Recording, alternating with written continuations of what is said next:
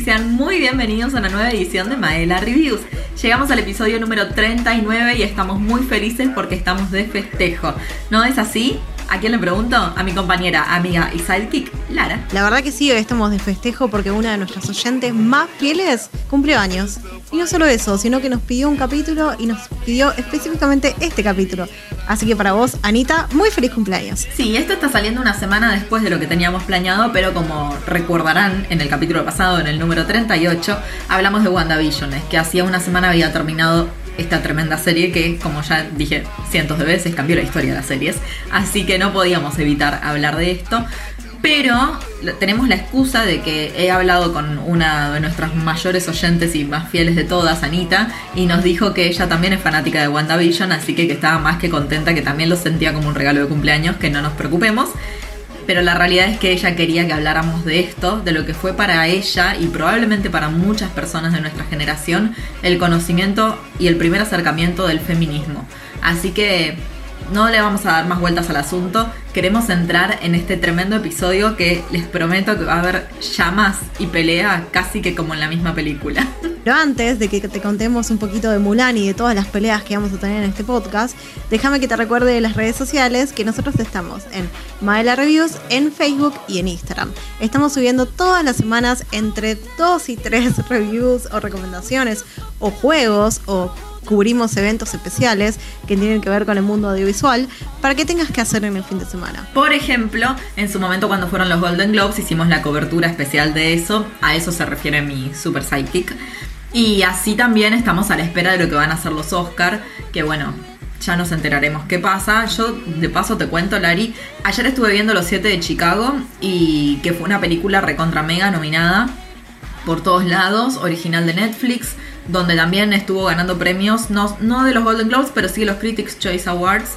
Ganó Sasha Baron Cohen. Y mm, la verdad es que me gustó muchísimo la película, así que recomendación a o vivo que les damos en este momento porque todavía no escribimos la review al respecto. Eh, a la película le fue muy bien en los Golden Globes, pero también al actor le ha ido muy bien en los Critics Choice y que sabemos que es una... Nada, un buen backup, ¿no? Porque si los críticos te dicen que es una buena actuación, recontra vale.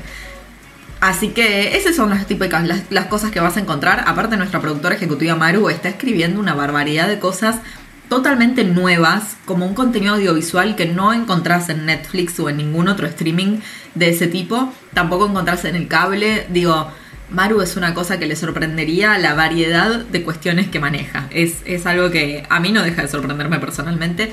No podemos más del amor que le tenemos a Maru. Quiero que sepa que cada vez que Maru saca una review, vamos corriendo a leerla. Sí, sí, sí, sí, es tremendo porque de verdad que somos su fans número uno. Pero hoy queremos darle un agasajo a otra de nuestras fans más fieles de todo esto. Como decíamos, Anita estuvo muy feliz igual con el episodio de la semana pasada de WandaVision, que les prometo que nos habló un montón al respecto, estaba re contenta con todo. De hecho, recordarán que hace varios episodios sacamos el especial del cumpleaños de Maru, de nuestra productora ejecutiva que fue Sakura Car Captor, otro especial que le encantó a Anita, o sea que también lo reproduce a lo loco, todas las semanas lo escuchan, me dice, es tremendo. Así que podemos decir que la mayoría de las reproducciones las hizo Anita, sí, probablemente. y Manu también, que sabemos que hoy mismo lo está escuchando. Tremendo, la verdad es que tremendo. Así que no esperamos menos para este episodio de hoy, porque no debe haber sido solo para Anita, sino también para muchas personas de nuestra generación, que Mulan fue el primer acercamiento y los primeros conocimientos acerca del feminismo. Así que hoy que está tan en boga todo esto y aparte que justo hace un tiempito Disney sacó la versión live action de esta película, hoy les vamos a hablar de Mulan. Hoy la lucha empieza, esa es la misión. Niñas me mandaron para tal acción. Es la chusma peor que he visto aquí. Entenderán lo que es virtud. Hombres fuertes de acción Qué buena película Mulan. Es una de mis películas favoritas. Está dentro de lo que vendría a ser la etapa renacentista de Disney, que si algún día les interesa que les contemos un poco cómo es toda la parte de la producción de las películas de Disney y cómo están divididas las eras, lo hacemos. Pero Mulan es de la época de películas como El Rey León, como La Sirenita, como Las locuras del emperador, como todas las películas que nos gustan a todos y que vimos 1500 millones de veces, a menos que nos llamemos Eliana Trovato. Porque ese bardeo gratis hacia mi persona, terrible. Yo amo las locuras del emperador. Es una de esas películas que todos los niños teníamos en VHS y una de las más reproducidas, porque tanto Mushu como Mulan, como la abuela de Mulan, eran nuestros personajes favoritos en su momento y hoy también son nuestros personajes favoritos. Y les quiero contar que antes de grabar el podcast dije, voy a hacer una investigación profunda de mercado y vi la película de Mulan de 1988 y seguido dentro de Disney Plus incluso, vi la película de Mulan 2020 y terminé con un sabor amargo en la boca. Desearía que, hubiera sido al revés, que hubiera visto primero la live action y después la de dibujitos para terminar una nota más alegre, pero sí, sí, fue así. Y tengo muchas cosas hoy para contarles a ustedes, para criticarle a Eliana y para pelearme a muerte y defenderme. Ya les avisamos a nuestros queridos oyentes y a, a, nuestra agasajada principal que hoy va a ser un episodio en el que aparentemente yo voy a estar en falta sobre cualquier cosa que diga, respire y haga durante esta aproximadamente una hora de grabación de podcast. Es un episodio bélico. Es un episodio totalmente bélico, creo que lo vale para la situación y para la temática del día, pero yo no tengo la culpa, o sí, pero no me arrepiento de que me, ha, me haya pasado esto. La realidad es que para mí esta época de Disney fue una época experimental que a mí me enganchó desde las locuras del emperador en adelante.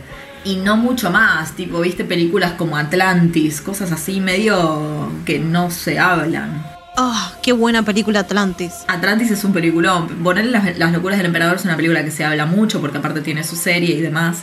Mulan, por supuesto que también, o sea, es un recontra clásico. Pero la época experimental de Disney para mí no, no cuenta Mulan ahí. Y a mí me pasó que durante el estreno de Mulan en esta película de los 90, yo no estaba tan metida en Disney. Es como que yo estaba más alejada, sí, yo de chiquita por supuesto consumí Disney y un montón, pero en ese momento yo estaba recontra alejada de, de lo que es Disney porque estaba muy mucho más cerca del anime, más lejos de las princesas. Eso te lo puedo asegurar.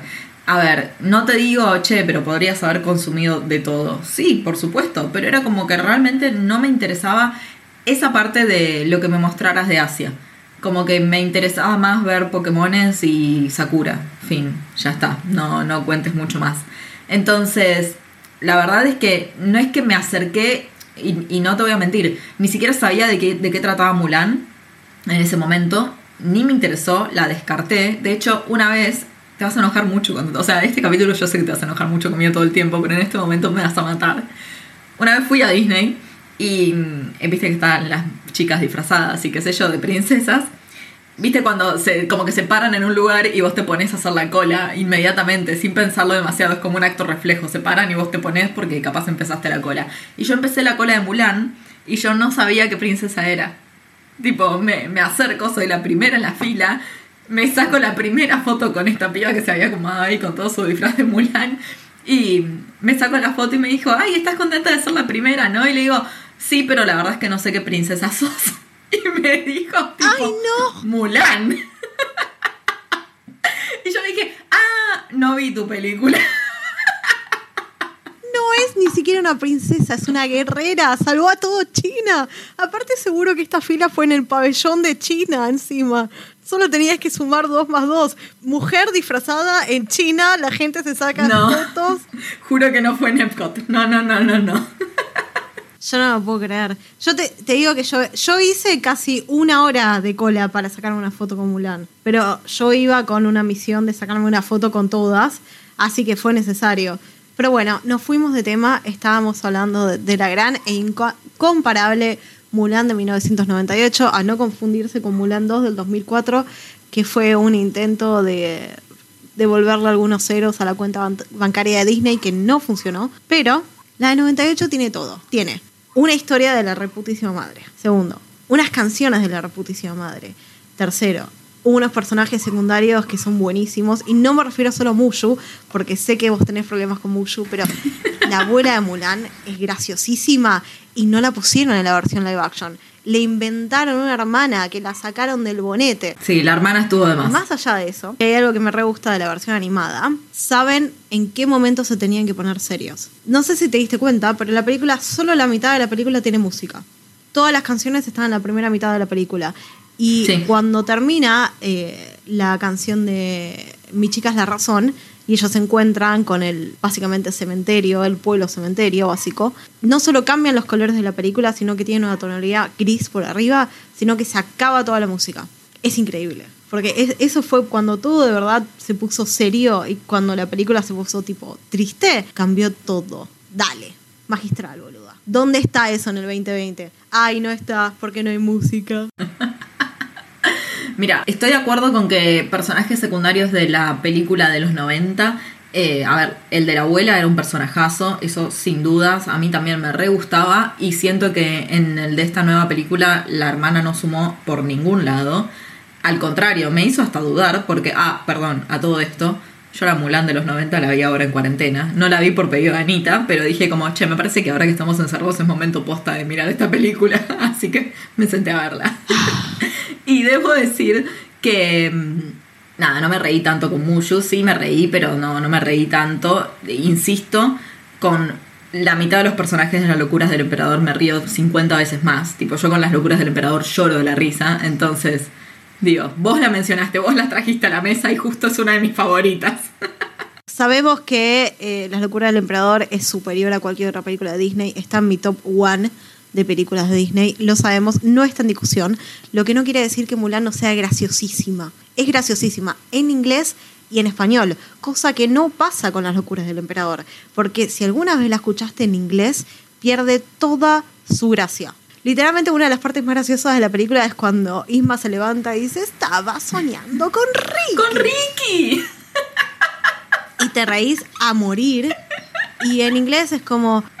Le dice como, I was having my beauty sleep. Sí, no, no, las locuras del emperador se, se ve en castellano, eso sin dudas. Bueno, pero Mulan es graciosa en inglés. Te creo, te creo, eh, te creo.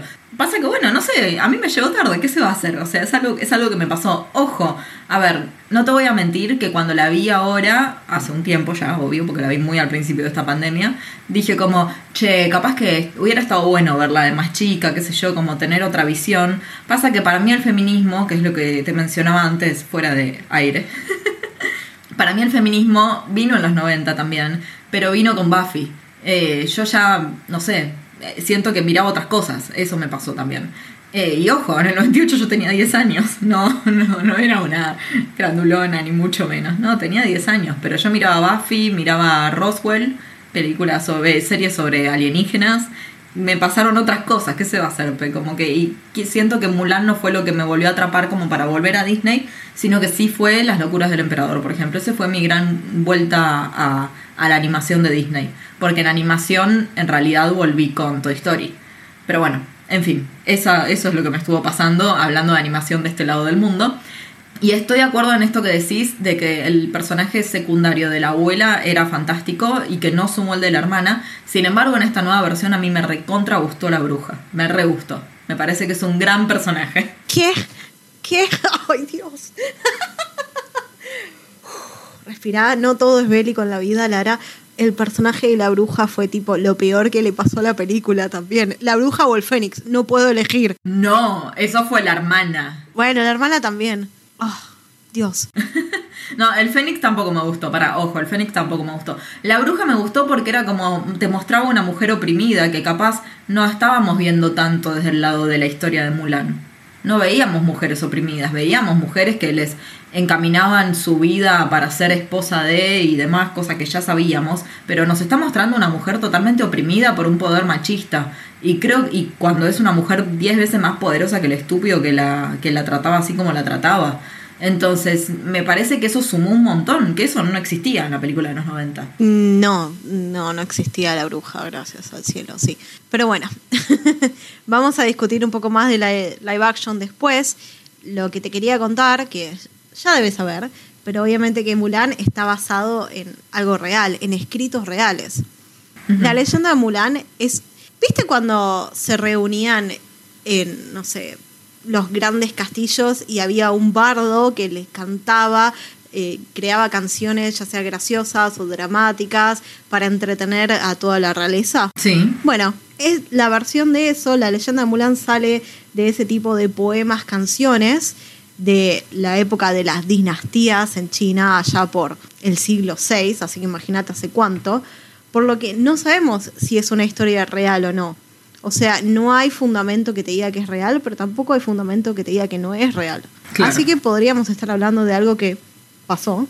Y mm, la leyenda en general no es tan distinta de la película de Disney. Habla de Mulan, que tiene que ir a, que decide reemplazar al padre, ya que el padre era grande y no podía ir a la guerra, y se viste de hombre y ganan la guerra. Y cuando después de ganar la guerra le ofrecen quedarse en la milicia y ser capitán o general y ella se niega, todavía mostrando ser hombre, se niega porque quiere volver a su casa paterna y cuando vuelve vuelve a ser Mulan, básicamente vuelve a ser mujer y sus compañeros la visitan años después y se dan cuenta que era mujer. Eso es lo que te cuenta en poema.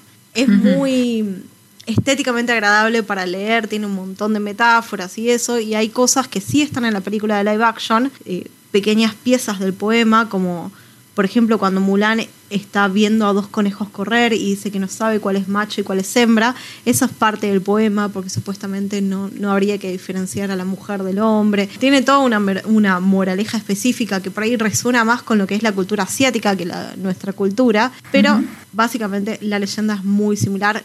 No había brujas, no había fénix, no había mushos, no había abuelas, pero bueno, nada, es muy similar a ambas historias de Disney. Lo que sí eh, me sorprendió un montón la cantidad de adaptaciones que hay, porque obviamente, claro, es una leyenda de una heroína china, pero tiene un montón de adaptaciones. Tiene tipo adaptaciones mudas de cuando no podían hablar, cuando básicamente no había sonido en la televisión. Y bueno, tiene películas que datan de principios de los 1900, así que imagínate. Muchas de estas películas fueron perdidas por supuesto por la época en la que fueron liberadas al cine.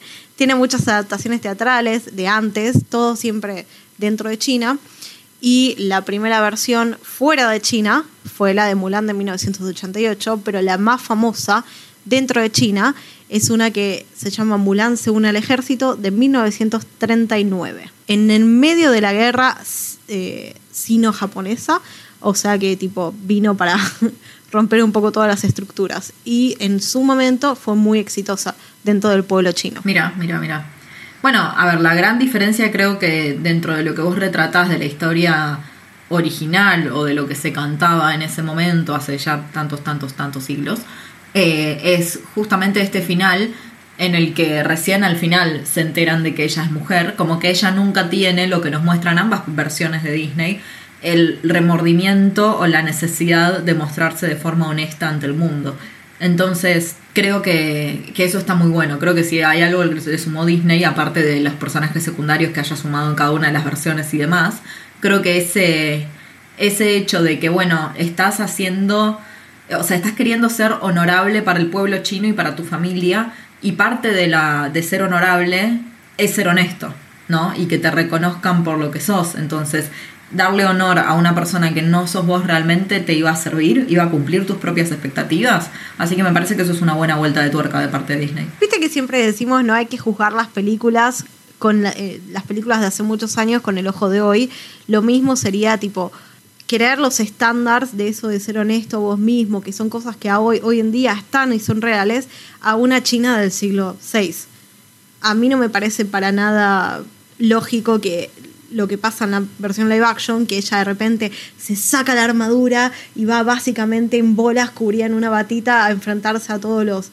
Ni siquiera son los unos, porque le cambiaron de nombres. En cambio, ella nunca abandona su personaje hasta que eh, es lastimada y cuando la están curando se revela que es mujer dentro de la animada, que tiene más lógica que tipo liberarse de toda su armadura y sus vástagos para ser una mujer y enfrentarse a las flechas en bolas.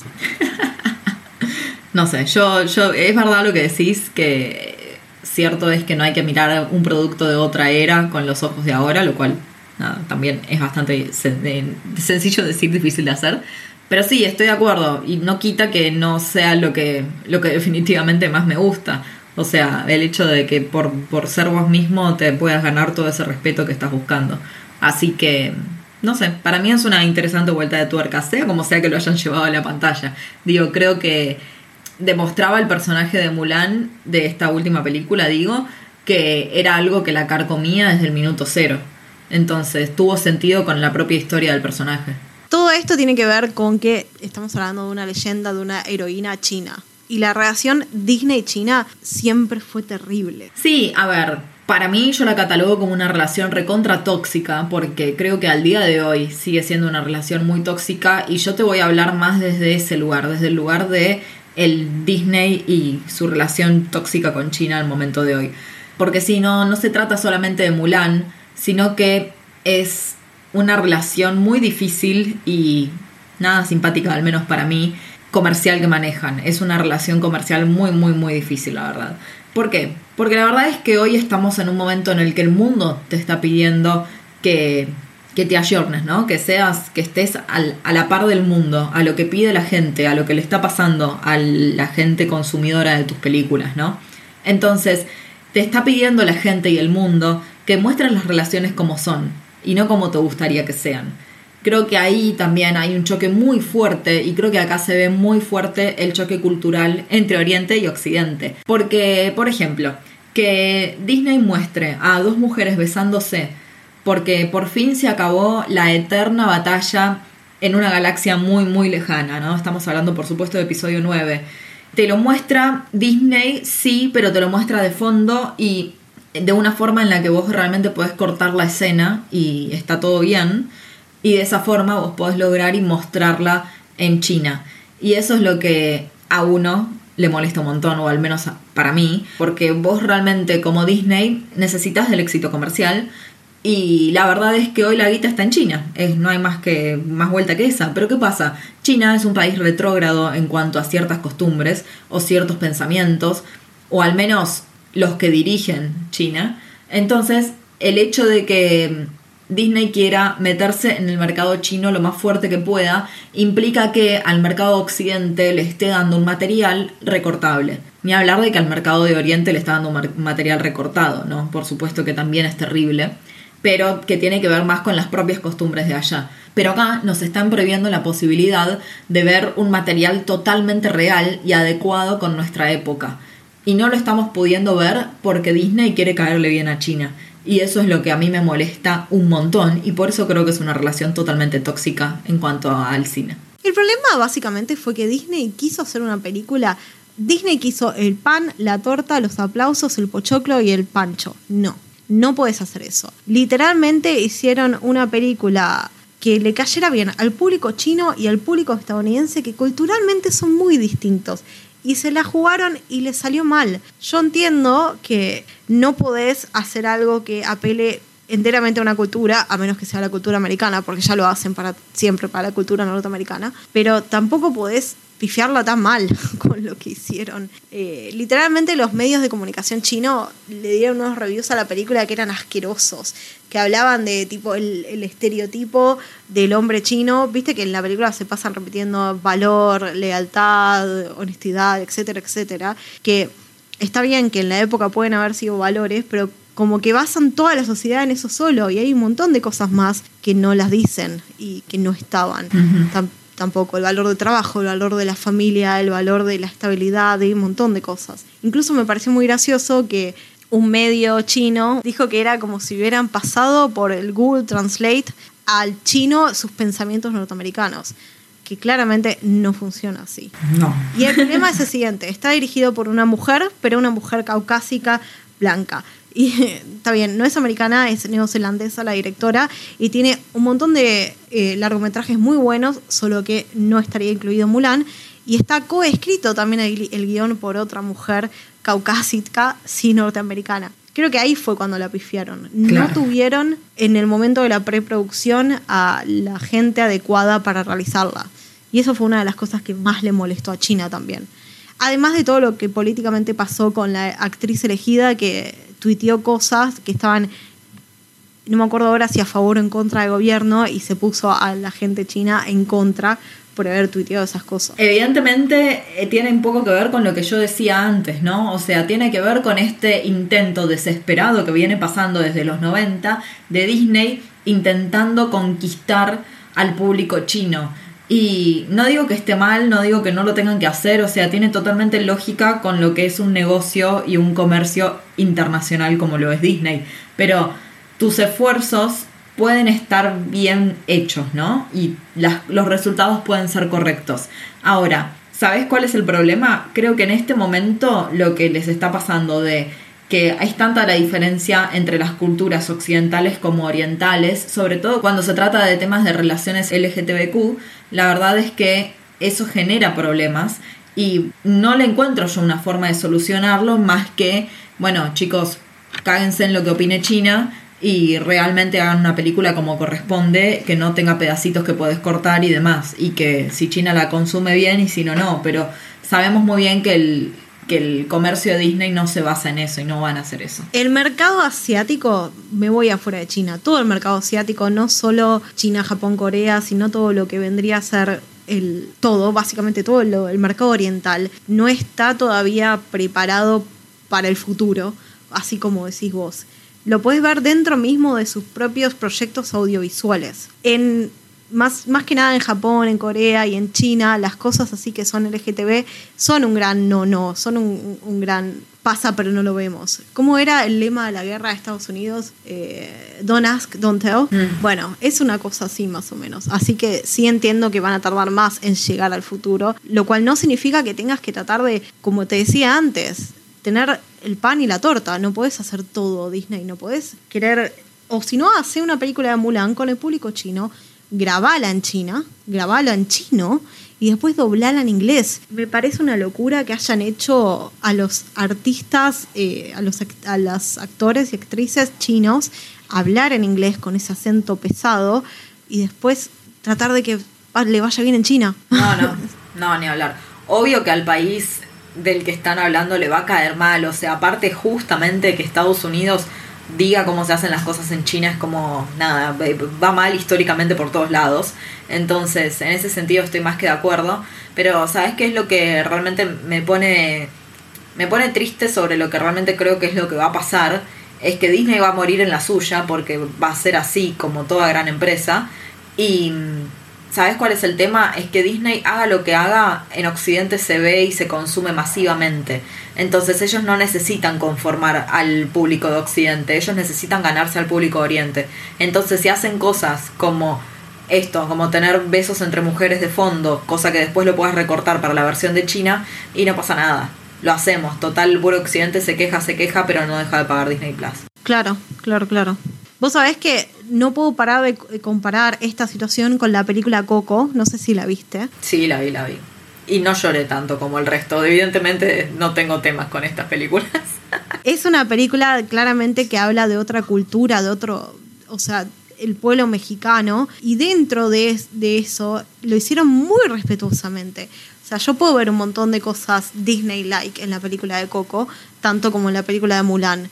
Pero eso no significa que lo hubieran hecho, no, lo hicieron con el mismo tipo de respeto. Dentro de la película de Coco vos tenés a personajes que hablan en español, incluso en las versiones en inglés, vos tenés canciones que tienen español, incluso las versiones en inglés, y están respetando un pueblo y una cultura. No pasó eso en Mulan. ¿Qué pasó en el medio, en ese proceso de preproducción? ¿Fue porque solo Pixar? ¿Fue porque no estuvo metida animación en el medio? Primero creo que es el acercamiento físico, geográfico, lo que quieras, cultural de México con Estados Unidos, muy distinto a lo que es Estados Unidos con China. O sea, en Estados Unidos hay un montón de mexicanos, ya de por sí podemos arrancar por ahí. Entonces creo que también tiene que ver un poco con eso, a pesar de que como también estábamos mirando recién, la parte de dirección y codirección esté hecha por personas eh, yanquis. El codirector se llama Adrián Molina y es un tipo que nació en California. Entonces, la verdad es que California y toda esa parte de, de Estados Unidos son lugares que están recontra en contacto con México, al punto de que, por ejemplo, yo he conocido estudiantes de medicina de San Diego que tienen que aprender medicina en español. O sea, tienen que tener clases en español en la universidad, porque claro, reciben muchísimos pacientes que vienen desde México. Entonces, a ver, ellos están metidos ya de por sí en una cultura de forma mucho más directa que lo que es Estados Unidos con China. Que igual, insisto, y esto creo que va con todo, ¿no? O sea, en este momento estamos hablando de países, pero creo que va mucho más allá de eso. La representación de una, no sé, de una lesbiana por una chica que no es lesbiana. O la representación de un gay por un chico que no es gay. O lo que fuera, digo, no sé. Eh, millones de, de ejemplos que se han dado a lo largo de la historia del cine. Que la verdad creo que es algo que está empezando a cambiarse ahora. Pero también creo que está bueno tenerlo en cuenta más allá de lo que es en cuanto a relaciones o géneros o lo que fuera, irnos también un poco al lugar de, bueno, está bien, Hollywood quiere hacer una película de China o de chinos, bueno, andate a China a hacerla. En eso estoy totalmente de acuerdo, de acuerdo. Y lo mismo con el lenguaje. Yo creo que sí, no creo que aparte le vaya mal. O sea, yo creo que Disney lo vende con el hecho de que es el sello de Disney. Sí, vos ya sabés que si tenés la D vas a vender mucho más que si no tenés la D. Sin dudas.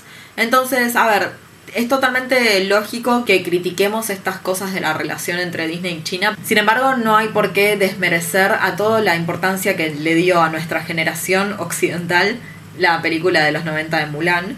Y digo que por eso me parece que es una película importante para traer hoy al podcast, para que hablemos de ella, para que hablemos no solo de la relación de Disney con el resto del mundo y su maldito conglomerado y esas cosas que igualmente seguimos pagando y consumiendo, sino que pensar también lo primordial, lo importante que fue para una generación entera tener una película como Mulan, al menos acá en Occidente, que no se la odió como en Oriente y que significó el principio o capaz la, una de las primeras formas de vislumbrar el feminismo para muchas chicas. Sí, también eso, antes que me olvide, la secuela de Mulan, que no es buena, ya lo dije antes, pero habla un montón de eso, habla un montón del feminismo y de poder decidir y poder básicamente ser feminista.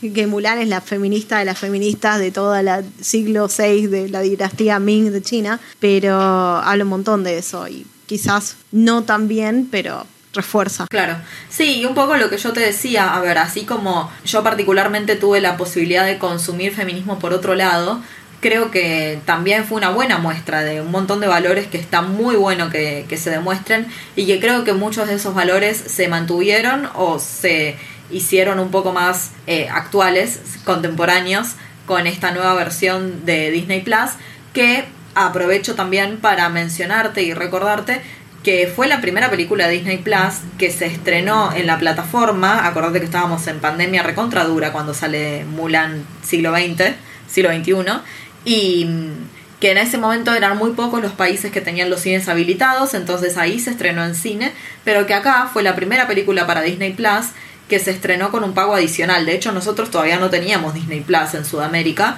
al menos en Argentina, y tenías que pagar un extra para poder ver la película, que es lo que está pasando ahora con Raya, que es también como una nueva forma de consumir el cine de streaming. Sí, sabes que vi mucho, yo estoy en muchos grupos de Disney y vi muchos comentarios positivos acerca de eso que a mí me sorprende un montón. O sea, ya estoy pagando por el streaming, tengo que pagar arriba 30 dólares para ver la película. No, pará, espero un mes y la veo gratis. Sin embargo, vi un montón de gente defendiendo eso y diciendo que ellos pagarían incluso más para verla en el cine y la verían una sola vez y por streaming la pueden pagar una vez y verla la cantidad de veces que quieran. Me parece loquísimo, pero es una posición. Sí, sí, a ver, también es el consumidor de streaming que capaz no le gusta tanto ir al cine, que la verdad es que hay gente que no te cambia ni a palos la comodidad de tu sillón, tus pochoclos a un precio común, a lo que te salen nada, 50 gramos de maíz pisingallo, o sea, son otras comodidades. Hay gente que le gusta el cine y hay gente que no, eso lo entendemos definitivamente. Para mí, una proyección audiovisual en una sala de cine, con el sonido que tiene, con las pantallas que, que tienen algunos cines de este país y demás, yo eso no te lo cambio por nada. Yo no soy consumidora de pochoclo. Soy como, yo como pochoclo cuando la persona que me acompaña exige pochoclo. Si no, no como pochoclo. Pero viste que hay, películas que dan para pochoclo y hay películas que no dan para pochoclo. Pero hay películas de pochoclo, sí. Sí, sí, estoy. Eso, o sea, recontra. Para mí es recontra un género el cine pochoclero, ¿eh? Pero no me pasa de que si voy al cine es necesidad comer pochoclo, no, para nada. Para mí la necesidad es tener la entrada y real mi única necesidad es entrar antes de que empiecen los trailers porque también es parte de mi experiencia del cine. O sea, yo ahora que volví al cine hace poquito cuando abrieron, no sabes lo que extrañaba los trailers. esperaba más los trailers que la película, creo. Qué exagerada. La verdad es que, bueno, primero esperamos que a todos les haya gustado este episodio de hoy, especialmente a Anita. No fue tan bélico como pensábamos al final. No, fue bastante bélico, ¿qué no? Me atacaste por todos lados, boludo. No, pensé que iba a ser peor, ¿eh? La primera vez que leí todas tus opiniones pensé que te comía viva. Sin comparar la película live action con la Mulan de los 90, a vos como película de Disney, esta actual, ¿te gustó o no te gustó? Si vos me decías, vamos a ver la película de inserte nombre random aquí, no de Mulan, capaz me hubiera gustado más. Yo creo que el error fue tomar el nombre Mulan, jugar con la nostalgia para mal, porque el problema fue que dentro de la película usaron varias veces pedacitos del soundtrack original de la película de los 98 que estuvo malísimo. En su parte, no se lo perdono ni un poco. Y hicieron cosas buenas. Me gustó que no haya una relación amorosa forzada, está perfecto. Me gustaron también, no todas, pero algunas de las escenas de pelea estuvieron muy bien logradas. No es una película mala. Me llamó mucha atención la escenografía que era totalmente distinta cada cinco minutos.